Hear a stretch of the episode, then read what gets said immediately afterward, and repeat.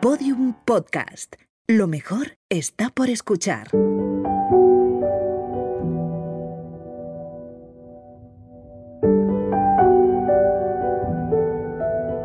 Alimentación infantil está íntimamente ligada al azúcar, es que luego le doy los guisantes y no se los toma. El gran error probablemente sea el de castigar con comida saludable. Lo que no tiene sentido es que te tomes a media mañana una chocolatina por si luego vas a arrasar con la crema de guisante. Nunca nadie escucha el calabacín vale para algo. En cambio vemos anuncios de esto es para aumentar tu masa muscular, esto es para adelgazar. No, mira, la comida saludable es simplemente comida.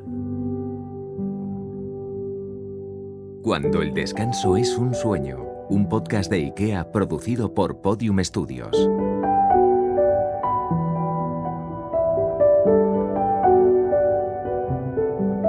Bienvenidos a Cuando el descanso es un sueño, el podcast que explora del tercio de nuestras vidas al que menos atención prestamos, cuando estamos dormidos, cuando descansamos y con suerte soñamos.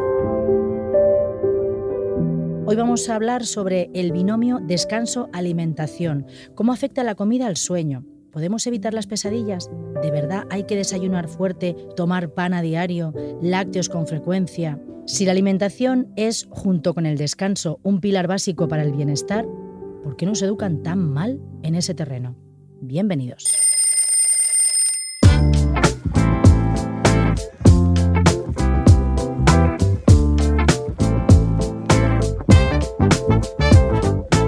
Está con nosotros Aitor Sánchez, que os voy a contar un poquito, un poquito sus cositas de cuando era pequeño. Él quería ser paleontólogo, pero se enganchó ahí a ver la serie de televisión y los libros de Érase una vez el cuerpo humano y optó por la salud.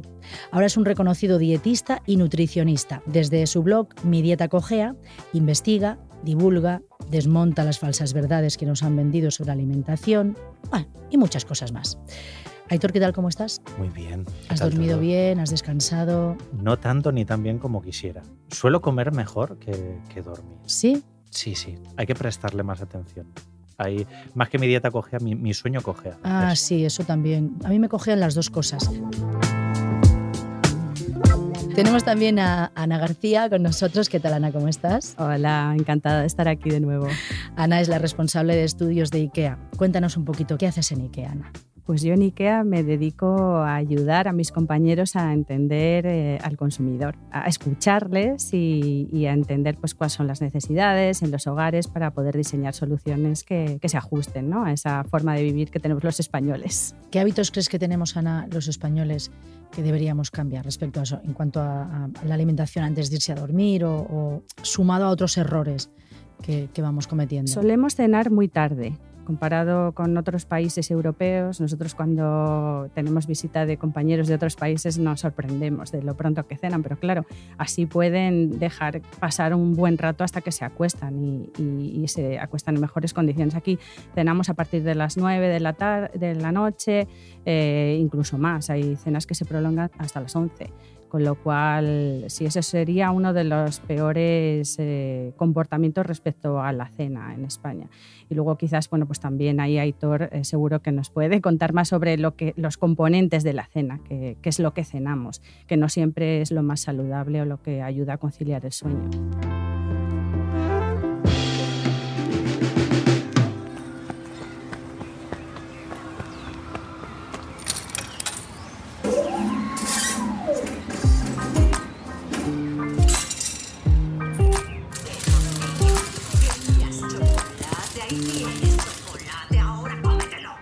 Aitor, ¿tú crees que estamos creando una generación de niños y niñas y, no tan niños y no tan niñas adictos al azúcar? Bueno, aquí podríamos abrir un debate enorme sobre la palabra adicción en la alimentación porque es como un término muy fuerte.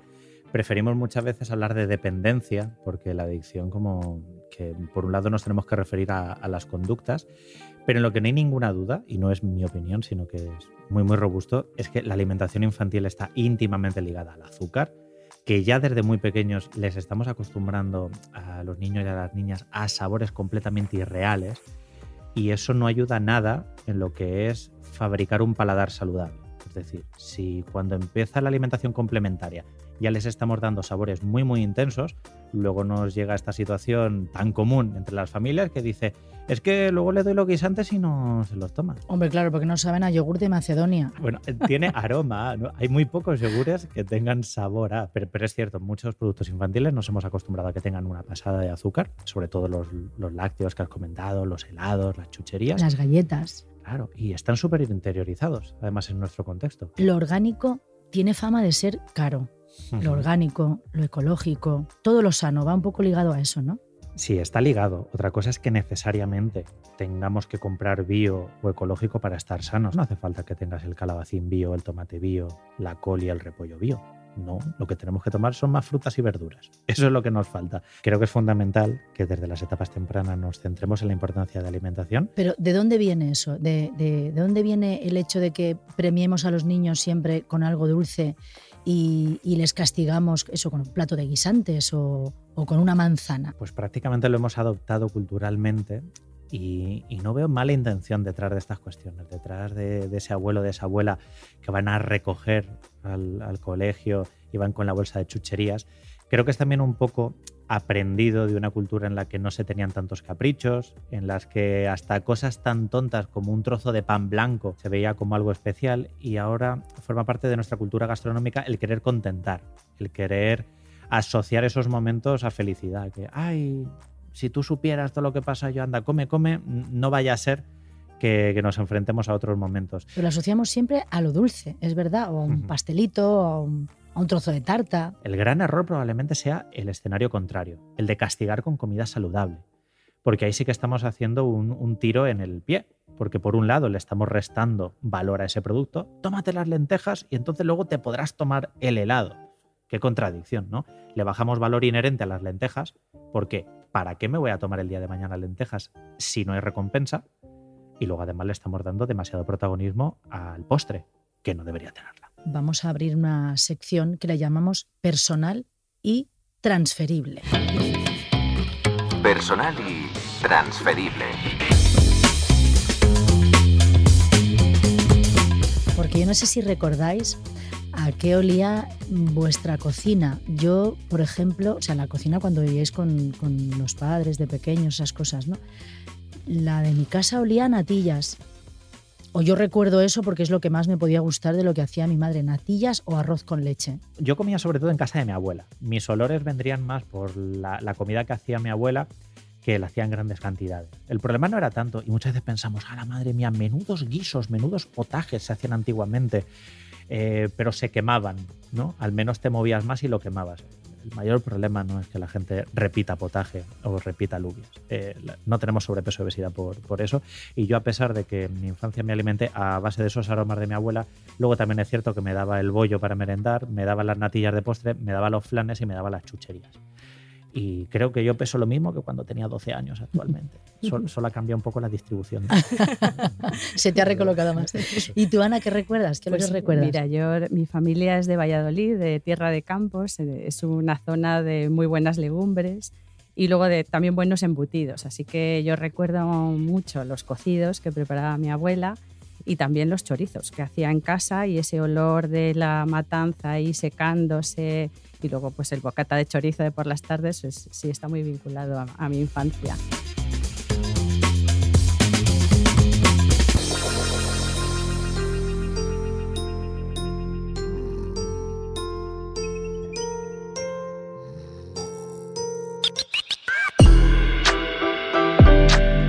A ver esta frase tan famosa de no cenes mucho que luego tienes pesadillas. Hay alimentos que por la noche son veneno o son el demonio, no te los puedes tomar. Probablemente un alimento que sea perjudicial por la noche también lo es a las 7 de la mañana. Eso es sí. lo que hay que tener en cuenta. Es decir, lo, lo, lo que es saludable lo es a, a, cualquier hora y lo que es poco saludable lo es también a cualquier hora. Luego sí que es cierto que en dietética tenemos algunos aspectos en consideración. Eh, por las noches nuestro cuerpo no asimila igual de bien la comida, es decir, está completamente desaconsejado comer grandes cantidades de noche. Entonces ya recuerdas fatal ese plato de chorizo que te has tomado. Total. Bueno, es que es lo que habéis dicho al principio, al final es un binomio inseparable el de alimentación y sueño. Los estudios que, estamos también manejando eh, de cara al sueño súper importante lo que comemos y cuándo lo comemos, eh, que no sea demasiado tarde, porque es verdad que, puede influir en, cómo te enfrentas al sueño. Y si no, no duermes bien, te alimentas peor, porque también tienes una vida menos activa, acabas cenando más tarde. Entonces es verdad que están muy relacionadas ambas facetas. Porque tú crees, Aitor, que se puede combatir el insomnio a través de la alimentación? Yo creo que es demasiado. Es decir, la, alimentación no puede combatir por sí misma el insomnio, pero es cierto que al menos no nos lo va a estropear. Una mala alimentación sí que puede hacer que, que durmamos peor. Tal y como ha dicho Ana, cenamos tarde y creo que además desperdiciamos la oportunidad de la cena, porque por esta transición alimentaria que hemos hecho recientemente, históricamente, en la que pasamos poco tiempo con la comida, que únicamente en familia pasamos esta ingesta, la cena, a mí me parece que sería ese gran momento para conciliar de nuevo ese momento familiar, cocinar juntos, charlar, compartir buenos alimentos de buena calidad y, como vamos tan estresados, tan, metidos en esta vorágine, estamos pensando ya en el día siguiente, a veces no, le prestamos la atención educativa que podría tener la cena, que podríamos detenernos, disfrutar, repartir tareas, incluso ir preparándolo de mañana.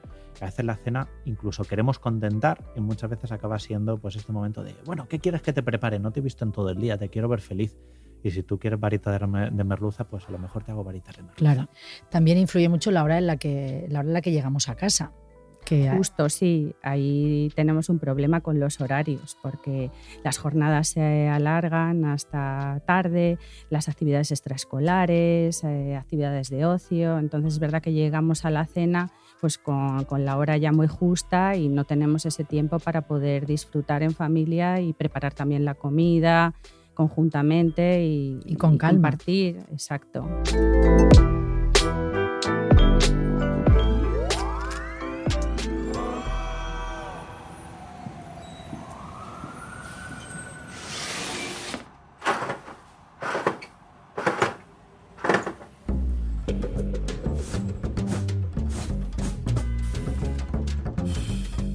Tú crees, Ana, que hay factores ambientales también que nos influyen en el insomnio?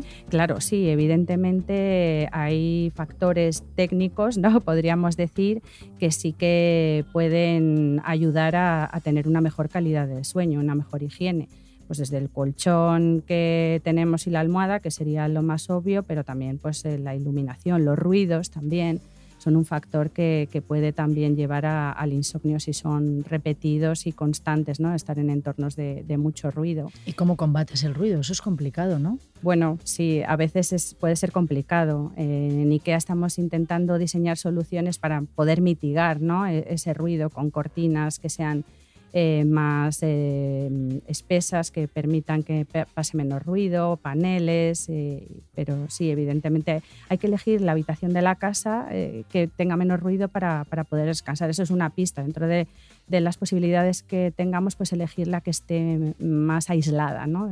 para poder estar más tranquilos.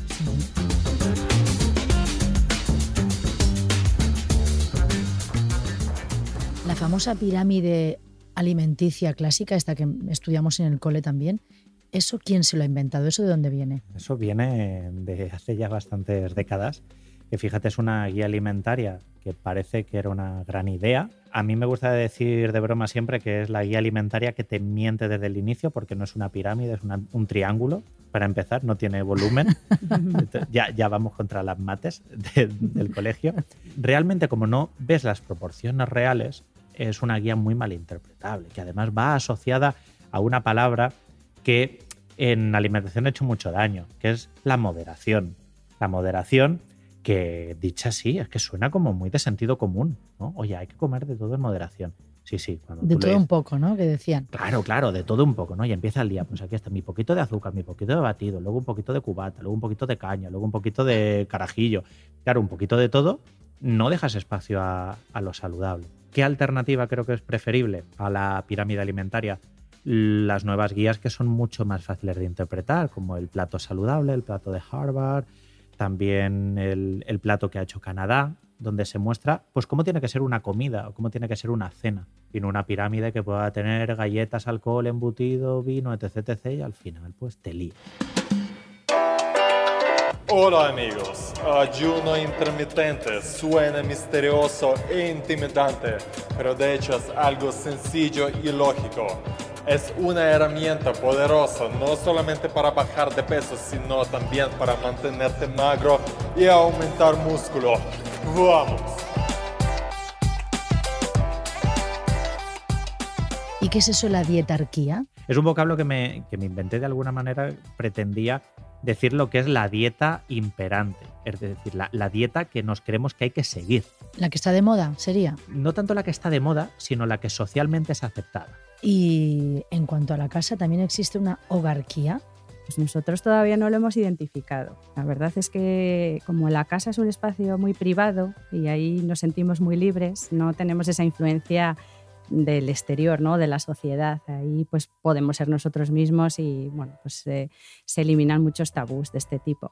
Entonces sí que, sí que la vida en ese sentido es como mucho más fluida. A lo mejor sí que lo que juega en nuestra contra en el hogar son las barreras arquitectónicas, porque a veces las casas no son como nos gustarían. Pero bueno, afortunadamente también sí que estamos viendo que eso poco a poco va cambiando, que ahora las casas se hacen un poco más eh, líquidas, que podríamos decir, ¿no? Para que podamos hacer lo que queramos con las habitaciones, que sean más flexibles y que no tengas que tener el sofá donde te dice, ¿no? El, el plano y que puedas cambiar un poco y ahí ser, ser más libre. Pero vamos, en cuanto a la manera de vivir, ahí sí que todavía en nuestros estudios no hemos detectado una Quizá hubo un intento con aquello del feng shui, ¿no? De cómo tenías que ordenar la casa, las ventanas, la puerta de salida.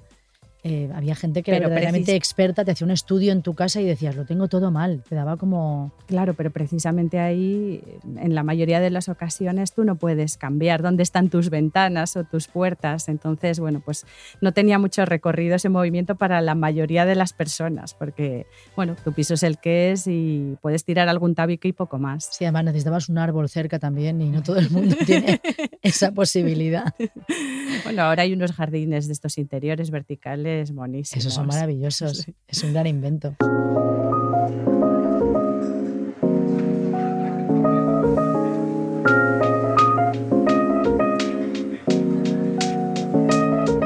Oye, ¿y esto de comer cuántas veces? ¿Dos? ¿Tres? ¿Cinco? El mejor número de ingestas es aquel que te haga comer saludable.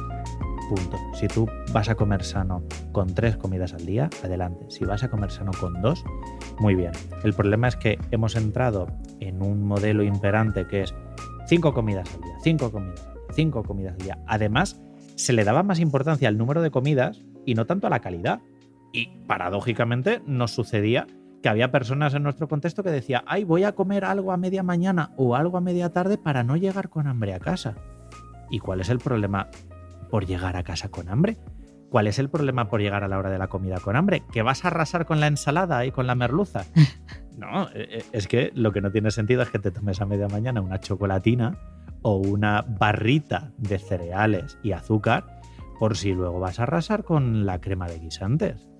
Es, que igual no pensaba en la crema de guisantes. La persona que sabe que va a llegar va a abrirse la lata de mejillones, va a coger el chorizo y ojalá, y, ojalá y la cañita. Y ojalá los picoteos fuesen más mejillones, que, que no suele pasar.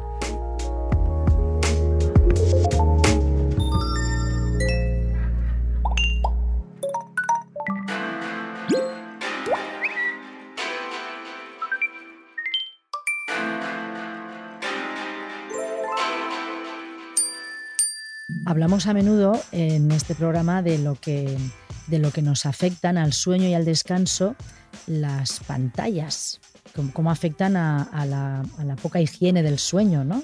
a, una mala higiene del sueño.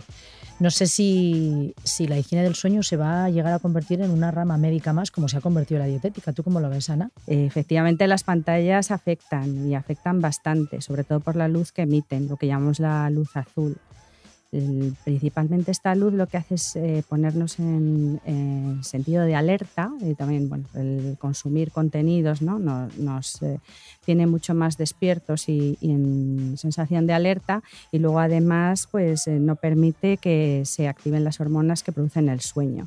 Con lo cual lo recomendable es que dos horas antes de irnos a dormir no consumamos ningún tipo de pantallas de estas que emiten luz azul y, que, que tenemos más próximas a, a nuestros ojos. Y eso no lo podemos compensar ni con triptófano, ni con melatonina, ni nada de eso, ¿no? No, de hecho, además no tendría mucho sentido porque nuestro cuerpo empieza a generar la melatonina cuando ya estamos en una situación de oscuridad. Y, y cuando nos ajustamos de alguna manera a comportarnos conforme a nuestro entorno, es decir, en invierno irnos un poco más pronto a la cama, cenar antes, eh, es que tiene toda la lógica porque nos regulamos conforme a nuestro entorno. Los que hemos vivido fuera, aunque no me gusta recurrir a las anécdotas, pero yo, por ejemplo, cuando estuve viviendo en Suecia, al lado del primer IKEA del mundo, por cierto, vi al lado, al lado, sí que se notaba mucho el, el cuando anochece antes y no te expones a, a, las pantallas, sino que sigues una rutina normal, te entra sueño mucho antes, descansas mejor si no sigues esta clase de, de rutinas digitales. Y creo que es un buen hábito. Bueno, pues vamos a salir a la calle, vamos a preguntar cositas a la gente y sobre todo nos interesa saber qué es para los jóvenes su merienda perfecta. ¿Cuál es? Ronda rápida. Pues en la merienda un colacao una, un bollo. Pues bocadillo, generalmente, o un yogur y fruta. Cuando pide fruta, ¿no también te pide un poco de nocilla o algo así que le pueda Hombre, a veces, pero no mucho. chocolate o una... Cosas dulces, ¿no? Sí. Pero bueno, normalmente intentamos que sea fruta. Saludable y demás. Un buen bocata. Muy bien. De que de lomo, de jamón york y queso, ¿verdad? Sí. La fruta le cuesta más. No te cuesta más. Pero bueno, Bueno, pero cuando toca el premio te gusta más el bocadillo. si te nocilla mejor.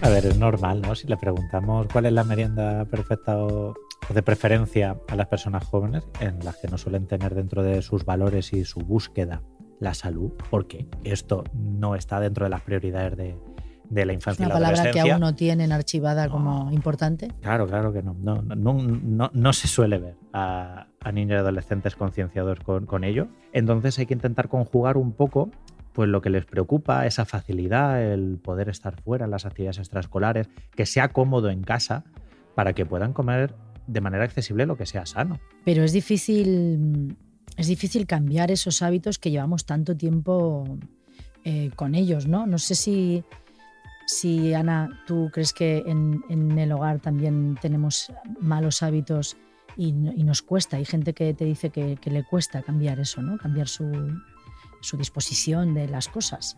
El cambio siempre cuesta, pero cuando nos demostramos a nosotros mismos que cambiando mejoramos nuestra vida, pues eh, es más fácil. Entonces, bueno, pues siempre eh, intentamos empezar con esos pequeños gestos, pues por ejemplo, si hablamos de organización o de una vida más sostenible en el hogar, pues eh, en ese sentido tenemos que ir paso a paso, pues pequeños gestos para reciclar más. En temas de alimentación, por ejemplo, estamos muy volcados con la conservación de los alimentos, porque claro, una de las principales desventajas de los alimentos frescos es que perecen antes, la gente se queja de que bueno, pues, eh, tienen que consumirlo más rápidamente. Entonces, pues eh, todo lo que sea almacenaje, que esté a la vista, con tapes, por ejemplo, de cristal, que, que nos permitan ver lo que tenemos en el frigorífico para hacer una mejor gestión, eso lo estamos fomentando mucho. Y, luego también todo lo que es el cocinar, ¿no? Pues los alimentos también frescos requieren de un mayor tiempo de cocinado pues de cocinar lo que llamamos ahora en lotes, ¿no? También para, además ahorramos energía. Pues estos pequeños tips, que, eh, pistas que vamos dando eh, para, para que la gente pueda ir incorporando esos buenos hábitos poco a poco. Y luego cuando ven pues, las ventajas que tiene, pues se van animando y así es como poco a poco vamos, vamos incorporando ¿no? esos comportamientos. Porque ¿cuáles serían los tres errores más, más graves que cometemos a la hora de comer? Yo creo que el primero de todos es lógico y normal y es que nace en la compra. Tú, tú comes principalmente lo que compras en casa y no realizamos una buena compra, es muy dependiente del supermercado y en el supermercado digamos que no siempre realizamos las mejores opciones porque tampoco te las facilitan. Luego probablemente el, otro error a continuación sería el pensarnos que la salud eh, la depositamos o está en algunos alimentos concretos, como los productos light, lo que es bajo en grasas, cuando verdaderamente los alimentos que son más saludables son alimentos vulgares, alimentos tan simples como una berenjena, ¿no? Una, berenjena. una zanahoria, ¿no? Hacer un snack de una zanahoria. Punto. ¿no? ¿Y para qué vale una alcachofa? Eh, ¿Para qué vale la alcachofa? No vale para nada. A mí me gusta bromear. Si los pepinillos o, o, los calabacines, ¿para qué vale un calabacín? Nunca nadie ha escuchado el calabacín vale para algo. En cambio, vemos anuncios de esto es para aumentar tu masa muscular, esto es para adelgazar, esto quema grasa, esto drena. No, mira, la comida saludable es simplemente comida. Y me suma lo que ha dicho Ana de que nuestro hogar sea saludable y creo que eso empieza desde una disposición. Si tú en tu hogar tienes un frutero visible, si en tu frigorífico ya hay hortalizas, cuando abras te va a llamar muchísimo más el consumo de las mismas. Bueno, pues eh, como ya es habitual, tenemos que elaborar las leyes del buen descanso. Las leyes del buen descanso.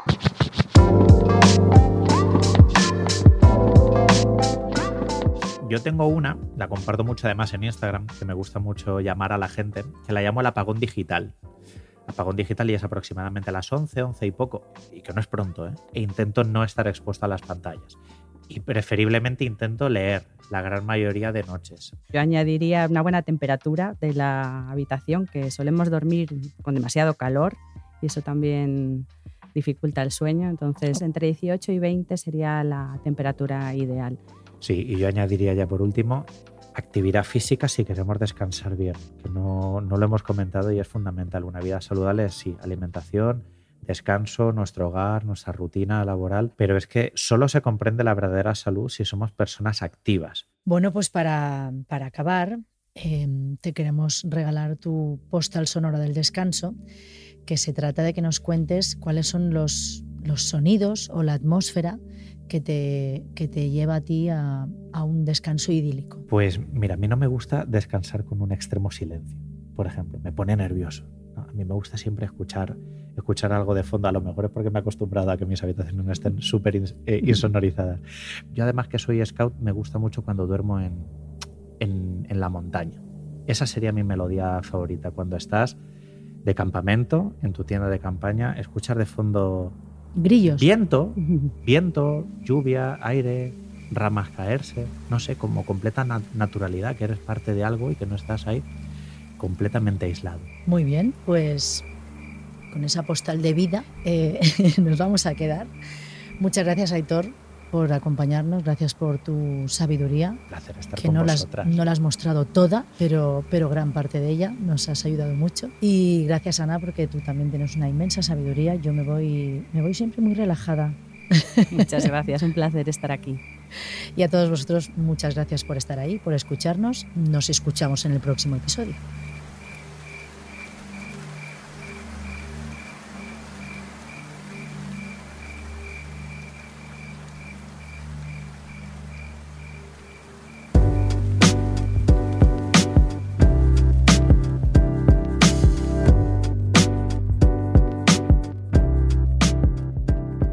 Cuando el descanso es un sueño, es un podcast de IKEA producido por Podium Studios.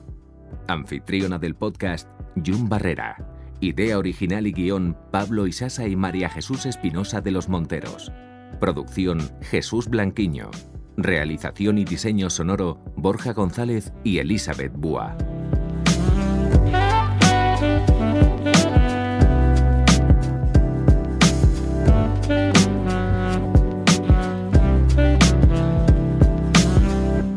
Todos los episodios y contenidos adicionales en podiumpodcast.com y en nuestra aplicación disponible para dispositivos iOS y Android.